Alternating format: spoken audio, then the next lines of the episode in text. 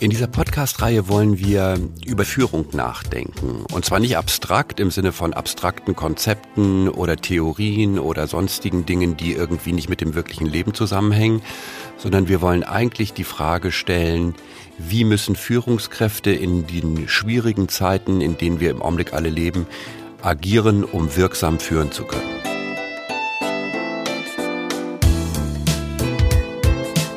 Das wollen wir an ganz konkreten Beispielen machen, damit dieses ganze Thema Führung mal aus diesem abstrakten Elfenbeinturm herauskommt äh, und wirklich mal gespiegelt wird an den Herausforderungen des wirklichen Lebens. Mhm. Und in diesem ersten Podcast möchten wir uns mit einem der bekanntesten deutschen Manager, Top-Manager beschäftigen, der regelmäßig in den Schlagzeilen ist. Und das nicht unbedingt positiv. Also ich gehe mal davon aus, dass er das nicht immer gerne liest. Wir wollen uns die Frage stellen, was treibt Herbert dies? Und was können wir von dem, wie er agiert, wie er führt innerhalb Volkswagen lernen? Was können wir von ihm lernen oder auch nicht lernen für die Transformation von großen Unternehmen? Wir sind Anke Huben und Kai Dierke und wir begrüßen Sie zu unserem neuen Führungspodcast. In diesem Podcast wollen wir uns immer wieder mit der Frage auseinandersetzen, was bedeutet Führung eigentlich in unserer gegenwärtigen Zeit? Und für diese erste Folge unseres Podcasts haben wir uns, glaube ich, eine Führungskraft herausgesucht, die für uns alle von besonderem Interesse ist, den Vorstandsvorsitzenden der Volkswagen AG, Herbert Dies. Und Herbert Dies ist sicherlich einer der Manager, die in den letzten Wochen, Monaten, vielleicht sogar Jahren die meisten Schlagzeilen hatte und wohl nicht immer die Schlagzeilen, die ihm wirklich lieb gewesen sind. Deswegen wollen wir uns in diesem ersten Podcast mal mit der Frage auseinandersetzen, was eigentlich treibt Herbert Dies? Herbert Dies und die Autoaggression. Was können wir eigentlich von ihm lernen oder nicht lernen? Oder was sollten wir nicht von ihm lernen, wenn es um die erfolgreiche Transformation von großen Unternehmen geht? Wir möchten uns die Persönlichkeit von Herbert Dies genauer anschauen und dabei prüfen, welcher Managertypus dahinter steckt. Ein Managertypus, den Sie sicher alle kennen. Natürlich gehen erstmal, in, wenn man die gleichen Volumina annimmt, gehen etwa in der äh, Automobilfertigung 20 Prozent der äh, Jobs verloren. Der VW-Chef war zuletzt konzernintern in die Kritik geraten, weil er am Betriebsrat vorbei das Szenario eines Abbaus von bis zu 35.000 Arbeitsplätzen durchrechnen ließ. Daraufhin kam es zu Diskussionen über die Zukunft von dies an der VW-Spitze. Eine Transformation in diesem Tempo wäre ohne eine verlässliche Beziehung zwischen Arbeitnehmervertretung und Unternehmensführung nicht möglich bin überzeugt, dass wir mit Daniela Cavallo an der Spitze des Betriebsrats unsere erfolgreiche Arbeit auf einer soliden Vertrauensbasis fortsetzen werden. Ich glaube, es war eine richtige Entscheidung, dass er sich äh, der Belegschaft heute gestellt hat. Denn äh, zu Recht ähm, können wir erwarten, dass ein Vorstandsvorsitzender in so einer aktuellen Situation auch gegenüber der Belegschaft darstellt, wie er die Situation sieht und was denn seine Ideen für die Zukunft sind. Es gibt keinen Grund, am eingeschlagenen Kurs zu zweifeln. Es geht jetzt darum, diesen Kurs kraftvoll und fokussiert fortzusetzen. Das ist tatsächlich eine schwierige Frage, was er für ein Mensch ist, was er für eine Führungskraft ist, beziehungsweise wie er sich nach außen darstellt, ist schon einfacher zu beantworten man könnte schon sagen, wenn wir einfach die letzten Monate, auch Jahre verfolgen, er gerät immer wieder in die Schlagzeilen, dann fallen mir Begriffe wie konfrontativ ein, wie erratisch. Ähm, er sucht aus meiner Sicht geradezu die Konfrontation, um, und so sagt er es ja auch, die Transformation innerhalb von Volkswagen voranzutreiben. Für mich ist die Frage, ist die Art und Weise, wie er agiert, ist das tatsächlich wirksam, um eine solche Transformation im Unternehmen voranzutreiben? Ich glaube, es ist gar keine Frage, dass so etwas nicht mit Business as usual geht. Das ist ganz klar. Aber er treibt ja regelmäßig äh, seine Gegner ähm, auf die Barrikaden, er provoziert sehr stark, erzeugt keinerlei Followership für seine Ideen, sondern äh, versucht das über Konfrontation nach vorne zu treiben. Und da ist wirklich die Frage, ist das die geeignete Art und Weise?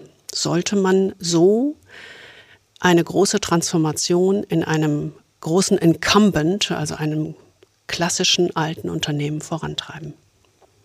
Herbert, dies ist ein Man on a Mission. Jemand, der sich äh, als Vorstandsvorsitzender von Volkswagen als revolutionär begreift. Mit allen positiven und negativen Seiten, die ein Revolutionär auszeichnen oder kennzeichnen.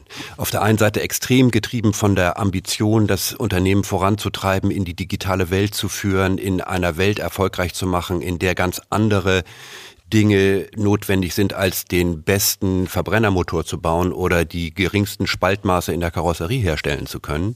Also er ist sich der Aufgabe dieser unglaublichen Veränderung in der Automobilindustrie vollkommen bewusst und gibt sich dieser Aufgabe auch mit größtem Elan und geradezu als glühender Revolutionär hin.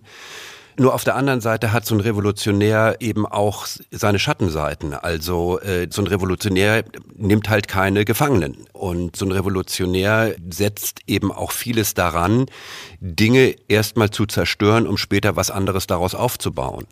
Und ich glaube, diese Janusköpfigkeit vielleicht äh, von Herbert Dies, also auf der einen Seite ja revolutionär, weil es die Bedingungen und die Industrieentwicklung erfordern. Auf der anderen Seite aber auch diese gewisse Rücksichtslosigkeit, die damit verbunden ist, wenn man auf einer Mission unterwegs ist und alles dafür in Frage stellt.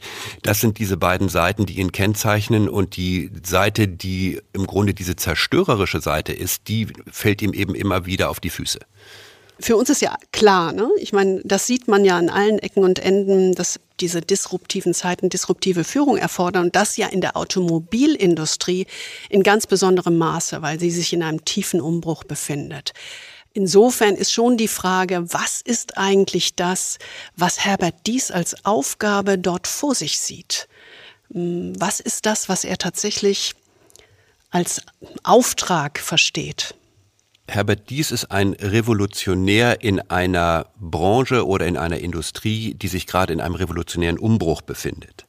Also man kann sozusagen sagen, es gibt eine Revolution draußen in der Industrie und Herbert Dies versucht diese Revolution draußen in der Industrie mit einer Revolution drinnen im Unternehmen zu beantworten. Und wenn man sich anschaut, was ist diese Revolution in der Industrie, ist es ganz klar, wir wissen alle, Elektromobilität. Aber nicht nur Elektromobilität, also die Veränderung von Verbrennermotor auf Elektromotor, sondern viel mehr. Die Digitalisierung, das Auto als größtes Internet-Device, äh, völlig vernetzt äh, mit allen möglichen anderen Diensten und vor allem eben auch das ganze Thema autonomes Fahren. Und Fachleute sagen eigentlich, dass die ganze Veränderung in Richtung Verbrennermotor, die heute schon so viel Mühe und Aufwand bedeutet, nichts ist im Vergleich zu dem, was uns im ganzen Thema Digitalisierung äh, und autonomes Fahren erwartet. Also Fachleute sprechen davon, dass der Sprung von dem, wo wir heute sind, hin zu einer digitalisierten und äh, autonom fahrenden Fahrzeugflotte ungefähr so ist wie der Sprung von der Pferdekutsche zum Automobil. Das heißt, diese ganze Branche befindet sich in einem fundamentalen Umbruch. Und dieser fundamentale Umbruch ist von Herbert Dies sehr früh und auch sehr grundsätzlich verstanden worden, wahrscheinlich sogar besser als von einigen anderen seiner Kollegen wie Ola Kelenius von Mercedes oder Oliver Zipse von BMW. Und er versucht eben diese Revolution in der Industrie mit einer Revolution in seinem Unternehmen zu beantworten. Also alles muss agiler werden, schneller, schlanker, effizienter, innovativer. Und er versucht eben im Grunde VW auch da an die Spitze der Bewegung zu bringen, mit allen Mitteln. Das heißt, auf der einen Seite ist es so, er erkennt die Notwendigkeit, diese Veränderung herbeizuführen und er ist eben auf der anderen Seite bereit, auch vieles in Kauf zu nehmen, was eine Revolution mit sich bringt. Schöpferische Zerstörung könnte man es vielleicht nennen, um dieser Veränderung gerecht zu werden. Ja, also ich denke auch, um es ganz deutlich zu sagen, die Richtigkeit der Absicht VW zu transformieren, in eine ganz neue Umlaufbahn zu bringen, die Richtigkeit dieses Ansatzes, daran kann es keinen Zweifel geben da ist er sicherlich sozusagen der Forerunner, ja, also der ist wirklich weit vorne in der Ambition und in dem, wie er VW neu positionieren möchte. Was er nur innerhalb ähm, VWs tut, sein Führungsstil, damit bringt er ganz offensichtlich alle, die er für diese Transformation braucht, das muss man sich auf der Zunge zergehen lassen. Er braucht sie für diese Transformation, die bringt er durch seinen Führungsstil gegen sich auf. Das ist der Aufsichtsrat, das ist der Betriebsrat, das ist seine Führungsriege, seine Führungsmannschaft, das sind Mitarbeiter. Durch seine Form des Alarmismus oder wie man immer wieder hört, durch emotionale Eskalationen setzt er das aufs Spiel, was er inhaltlich nach vorne treiben will, setzt er durch sein Verhalten, sein Führungsverhalten aufs Spiel. Es gibt viele Beispiele für diese Politik oder für dieses Führen durch emotionale Eskalation. Also Provokation als Managementstil sozusagen. Also gerade jüngst hat das ja einen Höhepunkt erreicht mit der Aussage von Herbert Dies, wahrscheinlich müsse man im Stammwerk in Wolfsburg 30.000 Stellen abbauen. Und das war nicht in irgendeiner Art und Weise jetzt eine abgesprochene und vorbereitete Entscheidung, sondern das war einfach, ich sag mal, öffentlich so hingesagt. Und offensichtlich fiel diese Zahl das erste Mal am Rande einer Aufsichtsratssitzung, wo Herbert Dies äh, unter dem letzten Tagesordnungspunkt Verschiedenes diese Zahl aufrief, zum allgemeinen Entsetzen aller Beteiligten. Also eben keine Vorbereitung, keine Diskussion, sondern einfach mal äh, so 30.000 Stellen zur Disposition stellen. Das ist eigentlich nicht die Art und Weise, wie man als Vorstandsvorsitzender eines solchen äh, Unternehmens agiert. Der nächste Schritt war dann, dass aufgrund dieser Äußerung die neue Betriebsratsvorsitzende Daniela Carvalho eben sagte, dies solle doch bitte äh, an einer Betriebsversammlung teilnehmen und diese Zahl mal erklären, worauf dies erstmal sagte, nein, ich habe eine Investorentagung in den USA und das ist mir wichtiger. Und erst nach langem Hin und Her äh, erschied er sich dann dafür, tatsächlich doch auf dieser Mitarbeiterversammlung zu sprechen. Im Sommer 2020 warf er im Kreise von Topmanagern äh, dem Aufsichtsrat irgendwie Gesetzesbruch vor. Früher äh, im Jahr gab es eine Eskalation um eine frühere Vertragsverlängerung von ihm. Und all das sind Dinge, wo man eigentlich sagen kann, es gibt fast so eine Art Sechs-Monats-Rhythmus. So alle sechs Monate produziert Herbert Dies eine Schlagzeile, die erstmal das ganze Unternehmen in Wallung versetzt und damit natürlich auch die Öffentlichkeit. Und das ist natürlich, äh, man kann so Provokation und dieses sehr, äh, ich sage mal, konfrontative ja als Managementstil auch nutzen. Also dies hat ja dieses Vorbild Elon Musk, der ja auch durch seine erratische Verhaltensweise und auch durch seine etwas merkwürdige Kommunikationspolitik immer wieder für Schlagzeilen sorgt. Nur darf man eben eins nicht vergessen, Elon Musk ist eben äh, ein Genie, der völlig out of the box denkt und dem aber eben ein Großteil seines Unternehmens gehört. Während Herbert Dies ist ein angestellter Manager. Und äh, das scheint er äh, angesichts dieses Vorbild, das er sich genommen hat, Elon Musk, immer mal wieder zu vergessen. Und er handelt eigentlich so, als sei Volkswagen sein Unternehmen und als sei er nicht der erste Angestellte der Anteilseigner. Um es klar zu sagen, Herbert Dies ist ein Transformator. Und nicht umsonst hat ihn das Handelsblatt zum Transformator des Jahres 2021 gekürt. Was ihn kennzeichnet, ist dieser unbedingte Wille, VW in die Zukunft der Mobilität zu führen. Und dafür hat er ein ganz klares Vorgehen. Das sitzt vor allen Dingen auf Konfrontation und auf Eskalation. Und das kann richtig sein, wenn es darum geht, Denkroutinen und Strukturen aufzubrechen. Aber es hat eben auch Risiken und Nebenwirkungen. Und diese Risiken und Nebenwirkungen, die wollen wir uns in den nächsten Punkten mal ein wenig genauer anschauen. Herbert Dies hat mal gesagt, das Unternehmen in Frieden zu lassen, das wäre sehr gefährlich für alle Beschäftigten. Da geben wir ihm uneingeschränkt recht. Und man könnte vielleicht diese ganzen Beispiele und die Liste könnte man beliebig fortsetzen, seiner Verhaltensweisen belächeln, man könnte sie abtun. Aber ich glaube, wir müssen uns alle darüber klar sein, diese kleinen Akzente, die er setzt, die immer wieder auf unterschiedlichste Weise auch in die Öffentlichkeit kommen, das hat ganz klare Folgen. Und diese Folgen sehen wir mindestens auf drei Ebenen. Das hört man auch immer wieder aus den Reihen von Volkswagen. Das eine ist sicherlich auf der Mitarbeiterebene. Bei der Mitarbeiterversammlung ist die Stimmung bei dies Rede eisig gewesen. Ich glaube, das haben wir sogar alle im Fernsehen gesehen. Das ist, geht ja an keinem vorbei. Und er wird als Ankündigungsweltmeister beschrieben, der große Ziele vorgibt, sich aber um deren Umsetzung kaum noch kümmert. Also auch da nicht äh, unterstützt. Und eine Führungskraft ist ja im besten Sinne Befähiger sozusagen für die Umsetzung und ein Problemeausräumer für die Umsetzung in Unternehmen. Auf der zweiten Ebene ist das sicherlich sein Vorstandsteam, seine Managerkollegen, äh, von denen man immer wieder hört, dass sie genervt sind, weil dies ständig an ihnen herumkrittelt, aber für Fehler selbst keine Verantwortung übernimmt, wie in der jüngsten Chip-Krise. Das sind so Punkte, sozusagen so wie Vertrauensverlust in den eigenen Reihen im Vorstand. Davon ist die Rede. Wenn ich Mitarbeiter nicht wirklich hinter mir habe, wenn ich den Vorstand nicht um mich herum versammeln kann, um gemeinsam mit geballter Kraft nach vorne an einem Strang zu ziehen, ähm, dann wird die Luft dünner. Und die dritte Ebene ist natürlich der Aufsichtsrat. Und das sieht man immer wieder, dass die Sondersitzungen immer wieder zeigen, das äh, kommt ja auch immer wieder, dass über die Zukunft von Herbert Dies gesprochen wird, mangelndes Einfühlungsvermögen ähm, und extremer Ehrgeiz. Das ist das Bild von Herbert Dies im Aufsichtsrat.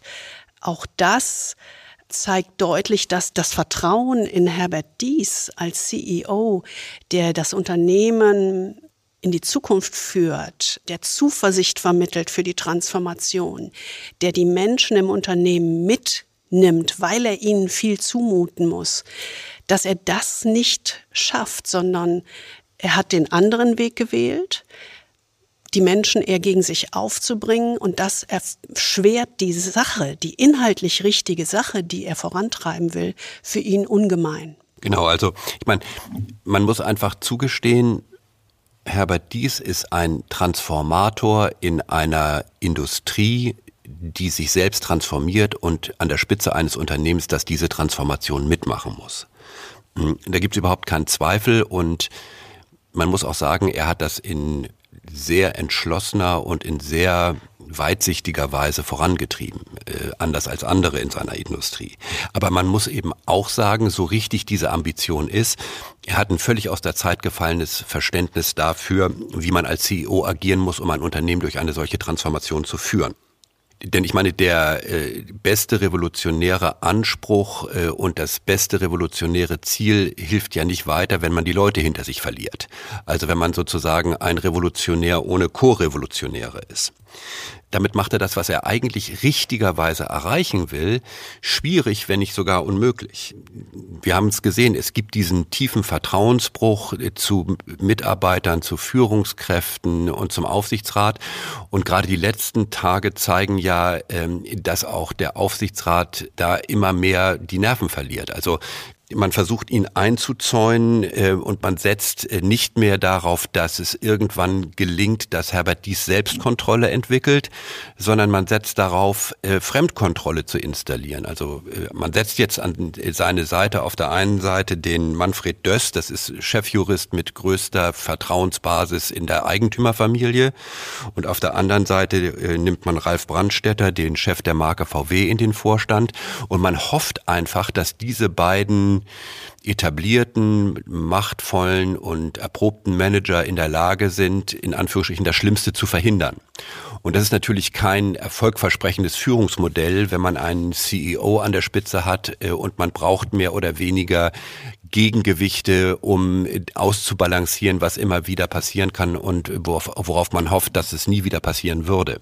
Also was man einfach sieht, ist, dies ist so im falschen Mindset unterwegs eigentlich. Also es ist wie so eine Art Verbrenner-Mindset äh, der alten Welt und äh, er kommt eigentlich nicht in ein modernes Führungsverständnis, das es braucht, um so ein Unternehmen nach vorne zu bringen und die Mitarbeiter hinter sich zu bringen. Und so kann man eigentlich wirklich sagen, so das Verhalten, was der Herbert Dies da zeigt, ist wirklich Autoaggression. Ja, Autoaggression im Sinne von selbstschädigendem Verhalten.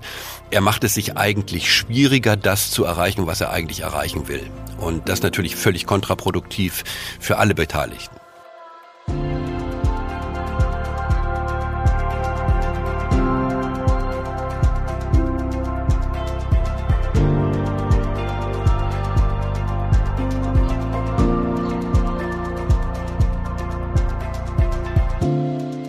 Ich finde, wir könnten mal einen Schritt zurückgehen und das ganze Bild mal aus einer breiteren Perspektive angucken. Also weg von Herbert Dies, denn das, was uns hier begegnet, wie er beschrieben ist in seinen absoluten Stärken, das begegnet uns in der Managementwelt unglaublich häufig. Also gerade in der Top-Riege der DAX-Vorstände ist das ähm, nicht die Ausnahme, sondern die Regel in den ausgeprägten Stärken. Ähm, und ich glaube, das muss man sehr klar sehen. Das sind klassische Alpha-Manager, ob das Mann oder Frau ist, die an der Spitze von DAX-Unternehmen und internationalen Konzernen stehen. Und das ist, wenn ich auf die Zeiten gucke, in denen wir unterwegs sind, die, diese schnell wandelnde VUCA-Welt, ja, volatil, unvorhersehbar, komplex, ambig, ähm, also vieldeutig, dann ist es einfach eine sichere Bank, wenn du einen Mann oder eine Frau an der Spitze hast, die ein tougher Alpha-Manager mit ganz klaren Stärken ist. Und was sind eigentlich diese Stärken der Alpha-Manager, wie wir sie täglich sehen? Also, das sieht man genauso bei Herbert Dies. Es ist das Mutige und Entschlossene. Der Alpha-Manager, der geht mit Kraft voran, ja, und der zieht in jeden Kampf, der scheut von nichts zurück. Er ist hoch ambitioniert und leistungsfokussiert. Der Alpha-Manager gibt sich niemals, niemals mit Mittelmaß zufrieden. Der will immer mehr. Das dritte ist, er ist unglaublich umsetzungsstark. Also dieses typische, was man sagt, gets things done. Weil er genau weiß, was er will und was richtig ist. Das zeichnet den Alpha-Manager aus. Er übertrifft Erwartungen, ist extrem energiegeladen. Ich sehe mehrere Vorstände vor mir, die vibrieren vor Energie. Es ist unglaublich. Das ist für die wie so ein Lebenselixier, unter Stress zu stehen. Und das Letzte, das ist diese extrem direkte und geradlinige, klare Sprache da wird nicht groß drumherum geredet. Da wird auch kein Nebel produziert, sondern das ist glasklar, eindeutig. Und als Aufsichtsratsvorsitzender oder als ähm, Anteilseigner ist es ja genau das, was du eigentlich willst. Also so ein Alpha-Manager ist der Traum eines jeden Aufsichtsratsvorsitzenden, weil er eben dafür steht, dass die Dinge, die in der Strategie verabschiedet werden, die Dinge, die im Finanzmarkt kommuniziert werden, auch tatsächlich auf die Straße gebracht werden. Also diese Stärken braucht man, um ein Unternehmen in diesen schwierigen Zeiten zu führen. Das ist überhaupt gar keine Frage. Also um es klar zu sagen, bei Herbert Dies haben wir es mit einem Alpha-Manager zu tun, wie er im Buche steht. Und einen solchen Manager, so einen Macher, so einen nach vorne Treiber braucht jedes Unternehmen. Vielleicht aber auch nicht. Denn natürlich ist dieser Führungsstil mit bestimmten Problemen behaftet oder sogar zwangsläufig mit solchen Problemen behaftet. Und deswegen wollen wir uns im nächsten Schritt anschauen, was sind diese Probleme und was kann man eigentlich konkret tun, um dieser Probleme Herr zu werden. Mhm, genau. Und damit sind wir bei den nahen Feinden. Was sind diese nahen Feinde? Die nahen Feinde sind die Schwächen, die aus diesen Stärken entstehen. Das ist ein Wort von den Buddhisten. Die nahen Feinde der Stärken. Wir lieben dieses Wort. Das macht es so deutlich, dass es kippen kann. Und die Stärken, die haben genau diese Tücken, wenn es kippt. Alpha-Manager sind also immer ein wir nennen das ein zweischneidiges Schwert für jedes Unternehmen. Sie haben diese unglaublichen Stärken, aber sie haben auch die Schwächen, die damit einherkommen. Also, das mutige, entschlossene, das kippt in dominantes Verhalten, ausgrenzend sein, bestimmend aus dem Bauch heraus entscheiden. Ich sehe Topmanager so vor mir, da wird nicht lange gefackelt, das machen wir jetzt so. Da wird das höchst ambitionierte und das leistungsfokussierte, was du ja willst als absolute Stärke im Top-Management, das kippt in Misstrauen um, in ständige Unzufriedenheit. Ein Alpha-Manager ist, wenn er in seine Schwächen kippt, ständig auf Defizite fokussiert, weil es geht ja immer noch besser. In jedem Fall. Da glaubt der Alpha-Manager im tiefsten Herzen dran. Das umsetzungsstarke Get Things Done kippt in Ungeduld. Ein Alpha-Manager, wenn er in seinen Schwächen ist, wenn die Stärken in Schwächen kippen, greift immer ins Detail ein. Da wird der Aktionismus zum Dauerzustand. Das Erwartungen übertreffen, das Energiegeladene kippt in mangelnde Wertschätzung und ständige Überforderung. Auch seiner Vorstandskollegen. Das direkte und geradlinige, die klare Sprache kann viele irritieren und kann für andere verletzend sein. Das heißt, diese andere Seite, diese Stärken, die in Schwächen umkippen, die müssen im Blick sein. Und ich benutze immer das Bild eines Lautsprecherreglers. Die Stärken und die Schwächen stehen in einem Kontinuum die sind auf einer Leiste. Und wenn ich den Lautstärkeregler zu stark aufdrehe, was passiert dann? Dann halte ich mir die Ohren zu. Ich kann es nicht mehr ertragen. Ich höre gar nicht mehr hin. Ich bin nur noch genervt. Ich höre auch die Töne nicht mehr. Ich höre nur noch Lärm.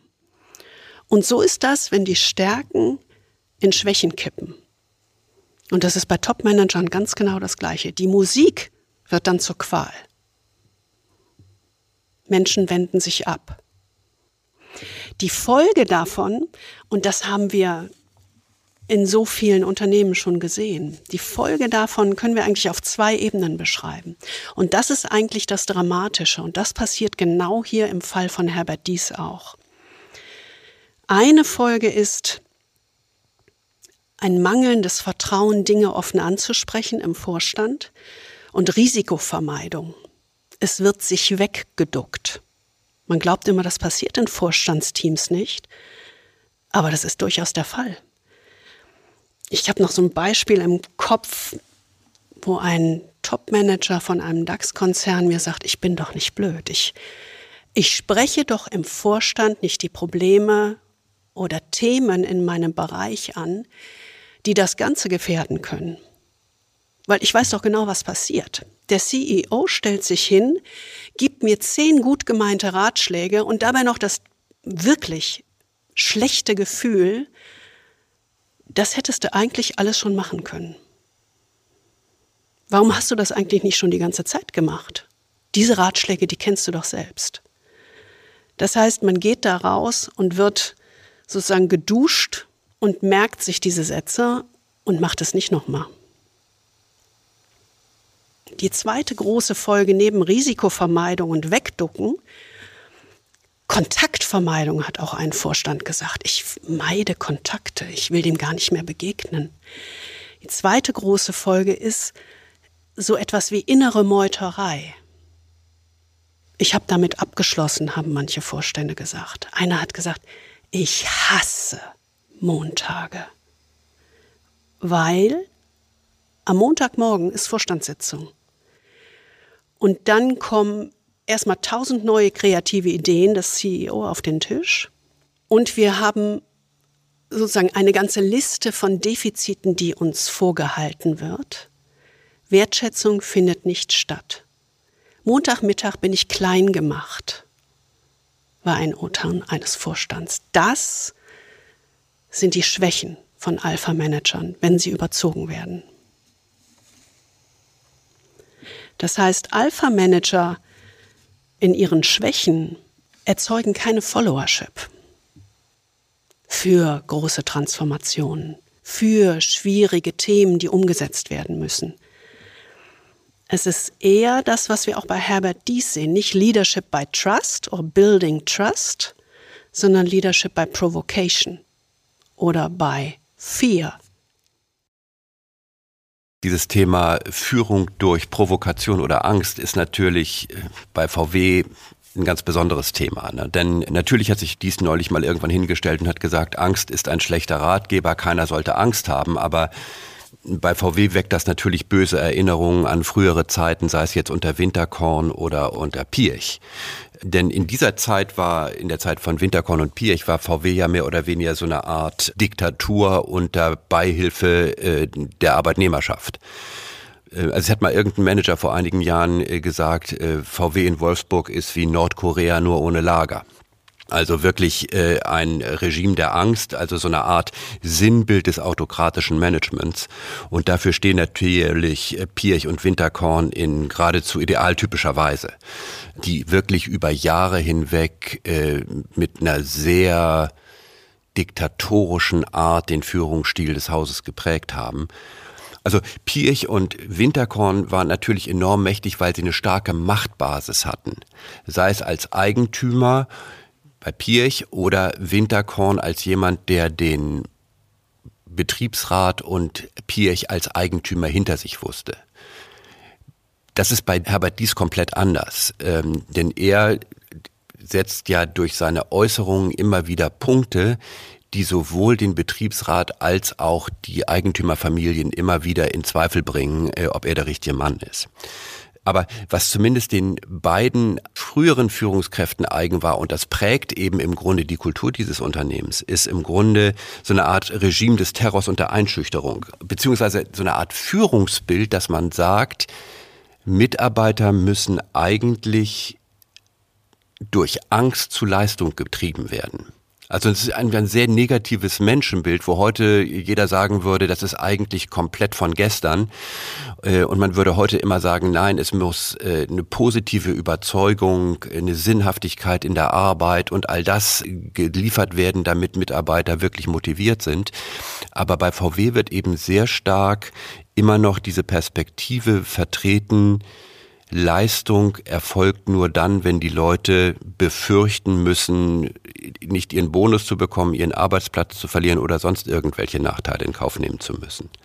Und das war eigentlich im Grunde auch diese Kultur der Angst, äh, war auch die Ursache für diesen Dieselskandal, wo sich im Grunde keiner traute, in irgendeiner Art und Weise gegen Winterkorn äh, das Wort zu ergreifen und zu sagen, sind wir eigentlich sicher, dass das eine wirklich gute Idee ist, was wir da in den USA tun.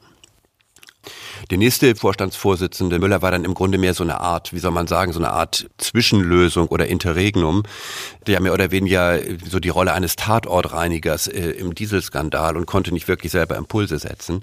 Und dann kommt eben dies mit wieder diesem alten Modell und er setzt zwar richtige Impulse, aber er, er übernimmt im Grunde dieses egomanische und fast diktatorische Führungsmodell, das auf Alleingängen und Machtzelebrieren basiert und bringt damit im Grunde das Unternehmen in einer Zeit, in der es sich eigentlich fundamental auch kulturell verändern müsste, eigentlich nicht voran, weil er dieses alte Modell eigentlich nur revitalisiert. Also im Grunde muss man sagen, es gibt wirklich sowas wie das, was man so Alpha-Mail-Syndrom nennt. Also im Grunde so eine Art Alleinherrschaft in einer Art feedbackfreien Raum, wo keiner sich traut zu widersprechen ähm, und es keine Diversität im Denken oder äh, in den Dialog oder produktiven Konflikt in so einem Führungsteam gibt, sondern das Modell ist eigentlich ein ganz, ganz altes, nämlich der Führer mit tausend Helfern. Und das ist eigentlich nicht das, was in die Zukunft trägt. Mit diesem Modell ist VW ein Konzern, der sich irgendwie aufführt wie im vergangenen Jahrhundert. Und damit ist VW kein Einzelfall. Gerade in Deutschland gibt es viele Unternehmen, die noch in dieser Tradition verhaftet sind. Und damit muss man sich natürlich die Frage stellen, wie kommt man eigentlich zu einem neuen Führungsverständnis oder zu einer neuen Führungskultur? Wer muss da eigentlich den Anfang machen? Es ist uns allen klar, dass auf den Top-Management-Etagen einfach unfassbarer Druck herrscht. Es muss unglaublich viel Information verarbeitet werden. Es müssen äh, unglaublich viele Entscheidungen in kürzester Zeit auch unter Unsicherheit getroffen werden. Das ist überhaupt gar keine Frage. Insofern kann natürlich in dieser Druckkammer, nenne ich das jetzt mal, das unglaublich schnell passieren, dass diese Stärken in Schwächen kippen, dass du dir dessen nicht bewusst bist wir haben es auch zu häufig gesehen auf der Top-Etage, dass wir sagen würden, das wäre ein Charakterfehler einzelner Persönlichkeiten. sondern wir sehen schon sehr klar, dass dieses Verhalten, dieses Überziehen der eigenen Stärken in Schwächen, dass das durch extremen äußeren Druck getriggert ist. Aber der geht ja nun mal nicht weg. der ist ja nun mal da. Man kann ihn auch nicht kleinreden. Insofern ist die Frage, was ist denn die Lösung? Und jetzt würde man ja sagen, naja, die Lösung ist vielleicht das ganze Gegenteil von einem klassischen Alpha-Manager. Also ein echter Teamplayer, ja, der motiviert, einbindet, hochintegrativ ist, möglichst ähm, Themen ausdiskutiert, ein menschenzugewandter CEO, ein menschenzugewandter Teamplayer. Aber das Problem ist, wenn man sich das genauso in dem gleichen Modell vorstellt wie Eben, wir nehmen wieder das Kontinuum mit dem Lautsprecher, dem Lautstärkeregler und die Stärken kippen auch hier in Schwächen. Also beim Teamplayer, der lässt zu lange Diskussionen zu. Da wird noch mal eine Runde diskutiert. Da werden Entscheidungen verschoben und verschoben. Und es wird auch nicht in die Konfrontation gegangen. Da findet ganz selten eine harte Auseinandersetzung, ein harter Konflikt statt, das, was wichtig ist auf der Vorstandsebene. Es werden auch keine Konsequenzen gezogen bei Underperformern. Ein hundertprozentiger Teamplayer kann genauso schädlich sein wie ein Alpha-Manager, wie wir ihn eben beschrieben haben. Und wenn wir an Harald Krüger bei BMW denken, der ein absoluter Teamplayer war, dann ist er genau daran gescheitert. Die Lösung kann eigentlich nur im Manager selbst liegen, dass die Manager, die Top-Manager sich selbst ins Ruder greifen, dass sie nicht auf Autopilot laufen. Denn wenn sie auf Autopilot laufen, passiert das, was wir bei Herbert Dies beobachten und was wir gerade eben beschrieben haben. Dann sind die Stärken voll ausgeprägt und die Schwächen voll ausgeprägt. Es geht eigentlich nur, indem der Top-Manager sagt, ich schaffe mir einen Raum des Feedbacks. Und das ist ein aktiver Schritt eines Top-Managers. Denn üblicherweise ist die Top-Etage ein feedbackfreier Raum. Keiner, keiner sagt dem CEO, du hast keine Kleider an. Das macht einfach keiner. Keiner spricht ein klares, offenes Feedback aus. Das ist wie eine Echokammer im Top-Management. Da hört man sich immer selbst und hört immer das, was man auch gerne hören will. Das heißt, die Lösung kann nur im einzelnen Top-Manager liegen, dass er sich bewusst einen Feedback-Raum schafft mit Einzelnen, denen er vertraut, auch von der zweiten und von der dritten Ebene, die er ranholt und denen er das Platset und die absolute Aufgabe vermittelt, ihm klares Feedback zu geben, wie er ankommt. Und das, Selbstführung also, und aktiv sich in diese Selbstführung reinmanagen, das ist das Gebot der Stunde. Und umso mehr, je komplexer die Welt um uns wird. Was heißt das eigentlich auf den Punkt gebracht? Ganz einfach. Jeder Manager muss sich, wenn er nicht blind auf Autopilot laufen will, bewusst entscheiden, in seine Selbstführung zu investieren.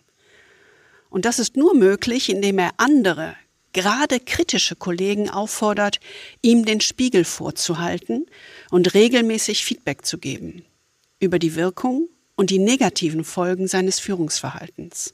Anders gesagt, er muss sich schonungslos offene Partner suchen, um in seine eigene Entwicklung zu investieren. Ja, eigentlich kann man es ja so zusammenfassen, wenn du dir die Aufgabe von so einem Manager an der Unternehmensspitze anguckst, muss der eigentlich immer auf drei Dinge gleichzeitig fokussieren. Das eine ist auf die Strategie. Denn ohne Strategie ist jedes Unternehmen einfach richtungslos. Klare erste Aufgabe. Die zweite Aufgabe ist, er muss eigentlich auf Selbstführung fokussieren. Denn ohne Selbstführung wird er rücksichtslos. Und das ist etwas, was niemand als Führungskraft riskieren sollte. Und der dritte Fokus ist eigentlich der Fokus auf Führung von anderen, also Mitarbeiter, Stakeholder und so weiter. Denn wenn er nicht andere führen kann, wird er machtlos. Und das ist genau das, was wir im Augenblick ja an dem Beispiel Herbert Dies auch sehen. Ähm, das heißt, er hat wahrscheinlich zwei von den drei Foki aus dem Auge verloren. Strategie ja, Selbstführung nein und Führung von anderen auch tendenziell nein. Und das führt eben in diese instabile Situation, in der er sich im Augenblick wiederfindet und von denen wir alle noch nicht wissen, wie das eigentlich ausgeht.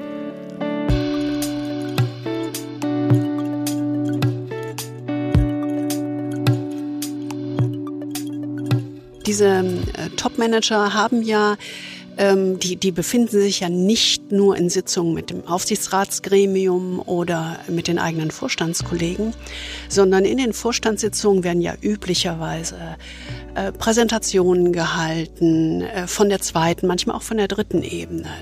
Äh, oder die, die ähm, gehen ins, in äh, Werksbesuche oder in, äh, besuchen ihre Vertriebsgesellschaften, äh, in welchem Unternehmen sie sich auch immer befinden. Das heißt, die haben durchaus Kontakt zu weiteren Ebenen. Und da fallen, und das ging zumindest äh, bei äh, manchen Topmanagern, mit denen wir arbeiten, da fallen ihnen immer wieder Menschen auf, die den Mund aufmachen, die auch mal ein klares Wort reden. Junge Talente, und ähm, Talente rede ich jetzt von, keine Ahnung, Mitte 30 bis Mitte 40, von Menschen, die durchaus klar sind in dem, was sie sagen. Manchmal sind es auch Menschen, die gar nicht im Unternehmen sind, sondern äh, das sind Buddies aus früherer Zeit, wo sich der eine in die, der andere in die Richtung entwickelt hat. Also diese Feedbackgeber können sehr unterschiedlich gestrickt sein. Witzigerweise gibt es durchaus auch Topmanager, die sagen, Mensch, also ich habe das mal mit meiner Frau besprochen oder mit meinen Kindern. Die sagen, das stimmt total. So bist du auch zu Hause. Das ist tatsächlich so. Dann bist du dominant, dann bist du übergriffig, ähm, dann weißt du alles besser, dann gibst du uns so, so ein Gefühl, dass wir ständig sozusagen rennen müssen.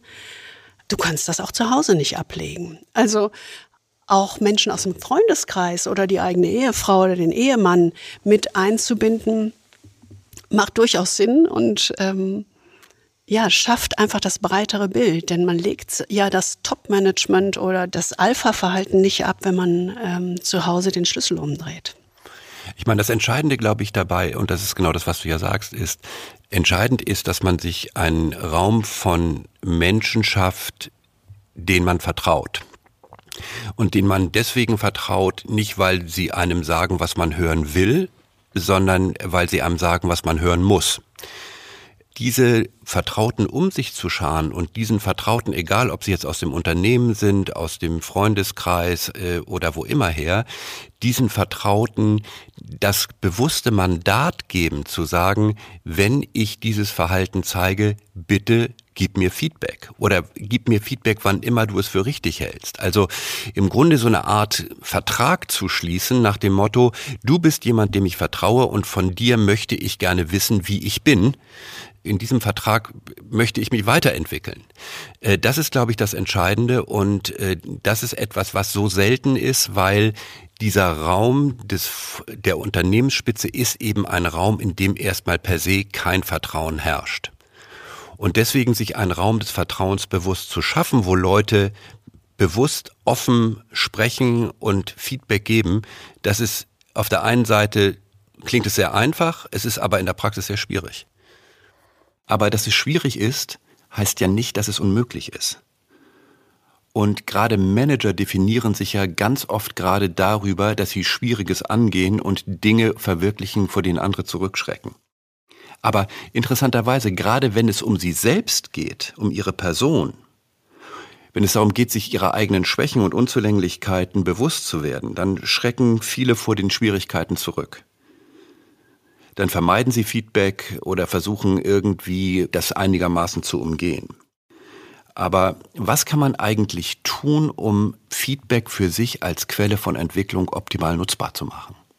Hm, wenn wir mit diesen Top-Managern arbeiten, dann führen wir Gespräche im weiteren Umkreis und dann konfrontieren wir sie halt wirklich mit diesem positiven und auch dem sehr kritischen Feedback mit anonymisierten Zitaten in anonymisierter Form aber als Denkanstoß. Äh, das ist auf jeden Fall sozusagen wie so eine Vorlage, sich wirklich damit zu beschäftigen. Andere tun das mit klassischen, tatsächlich 360-Grad-Feedbacks, einfach um wirklich das auf einer anonymen Ebene äh, mitzubekommen, wie sie in der Organisation, wie sie im eigenen Unternehmen wirken. Und das ist jedes Mal unglaublich erleuchtend, weil das spüren die wenigsten Top-Manager. Man kann sich das gar nicht vorstellen, weil von außen sieht das so einfach aus und so völlig nachvollziehbar und verständlich. Aber äh, wenn du in diesem Modus bist, auch diesem Blick auf die Inhalte fokussiert hast, dann achtest du da tatsächlich nicht drauf. Dann geht das verloren, dieser Blick nach innen. Und das ist, glaube ich, dieser Schritt, wo jeder für sich selbst ähm, eine bewusste Entscheidung treffen muss. Der Blick nach innen ist genauso wichtig wie der Blick, also in dich rein, ist genauso wichtig wie der Blick nach außen, wenn du wirksam, insbesondere große Transformationen, schwierige Prozesse, schwierige Transformationen in Unternehmen meistern willst. Ich habe noch einen Punkt, der ist, äh, der ist mir noch wichtig. Weil wir haben vorhin über die Schwächen gesprochen, die aus den Stärken entstehen. Und dann stand da, habe ich da so schnell gesagt, mangelnde Wertschätzung.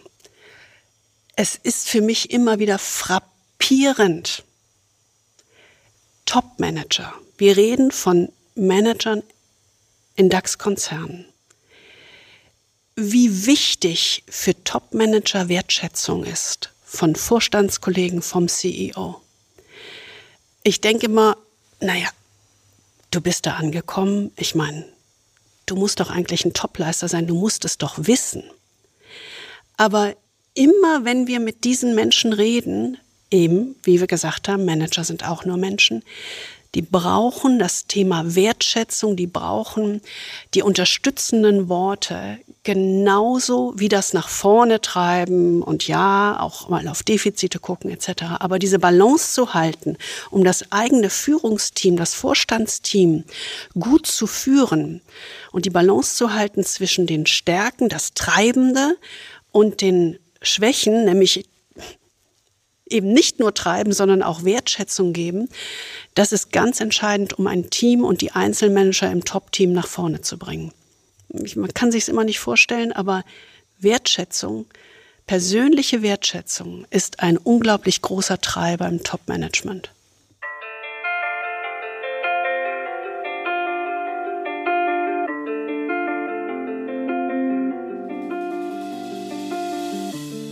Das war die erste Ausgabe unseres Führungspodcasts. Schön, dass Sie dabei gewesen sind.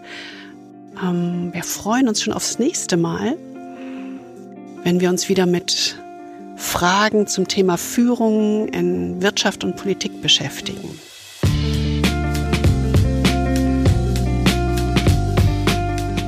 Wir würden uns freuen, natürlich, äh, wenn Sie nächstes Mal wieder dabei sind.